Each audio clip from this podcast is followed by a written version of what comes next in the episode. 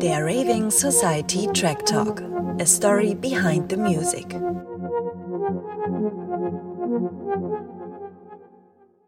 Welcher Track hat dich geprägt?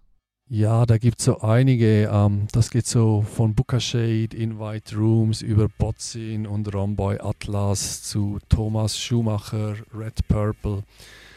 Aber wenn ich da wirklich eine Auswahl treffen müsste, dann wäre das wahrscheinlich Nathan Fake, das Guy was Pink im Remix von James Holden. Das ist halt einfach ein zeitloses Meisterwerk, welches mich über Jahre immer wieder aus den Socken haut. Ich kann mich noch gut daran erinnern, wie ein guter Freund mir den zum ersten Mal vorgespielt hat. Und irgendwie wusste ich gar nicht, dass man so viel Gefühl in einen einzelnen Track einbauen kann. Von Anfang bis Schluss einfach eine extrem spannende Produktion, wo alles stimmt und mich heute nach wie vor noch sehr, sehr inspiriert.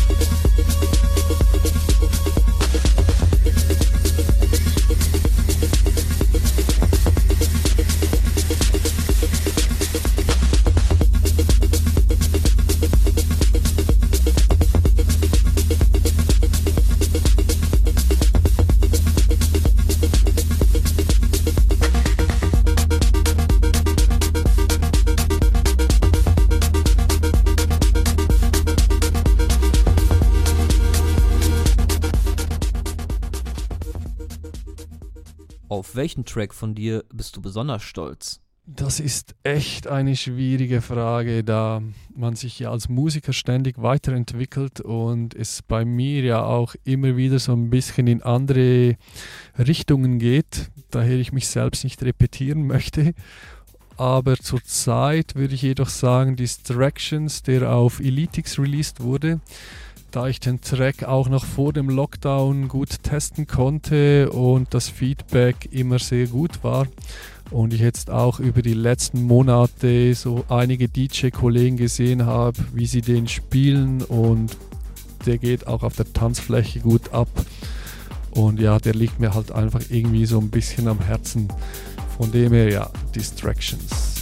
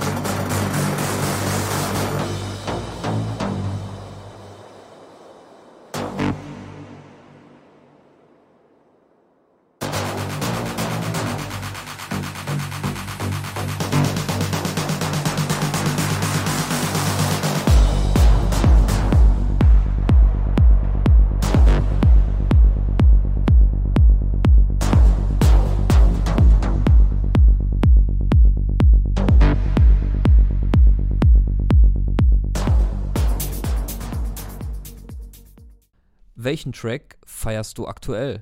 Uh, Zurzeit wäre das wahrscheinlich Ilario Alicante und Kevin De Vries, Dystopia, welcher auf Virgo released wurde. Der Track ist halt richtig satt, hat eine dicke, dicke Bassline, verspielte Melodien, sehr balanciert zwischen melodiös und nach vorne treiben, was ich halt sehr mag.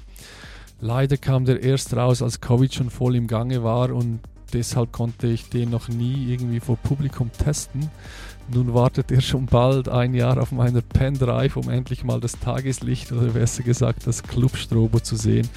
Und ja, ich freue mich echt drauf, den dann mal vor Publikum zu spielen, weil die beiden haben da wirklich ein sattes Ding abgeliefert.